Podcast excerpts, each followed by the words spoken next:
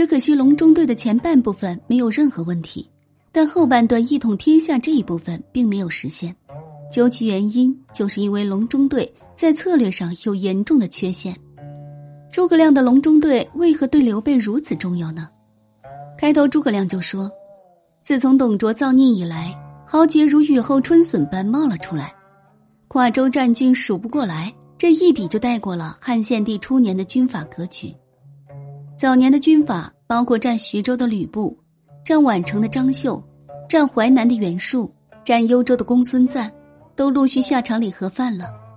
约与公元两千年为界，此时剩下的大军阀不多，包括占据河北的袁绍，他是天下军阀的头一号人物，曹操都逊之多矣。之后就是割据中原的曹操。地盘约在黄河以南、长江以北。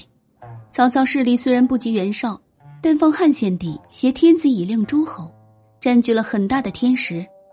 然后，还有隔郡江东六郡八十一州的小霸王孙策，割据益州的刘璋，汉中的张鲁，还有荆州的刘表。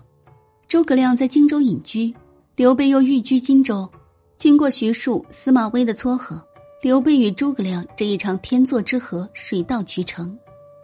诸葛亮与刘备相见的时候，曹操已经吞并了袁绍的河北四州，一跃成为了头号军阀。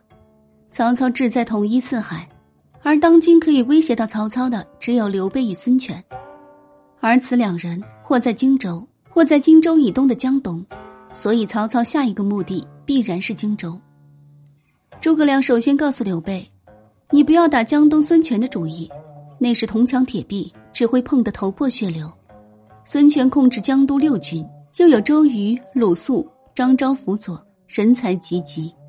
刘备可以做的就是拉拢孙权一起抗衡曹操，而不是吞并东吴。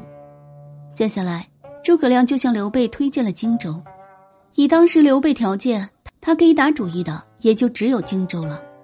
北方的曹操。江东的孙权实力都非常强大，刘备没有半点机会。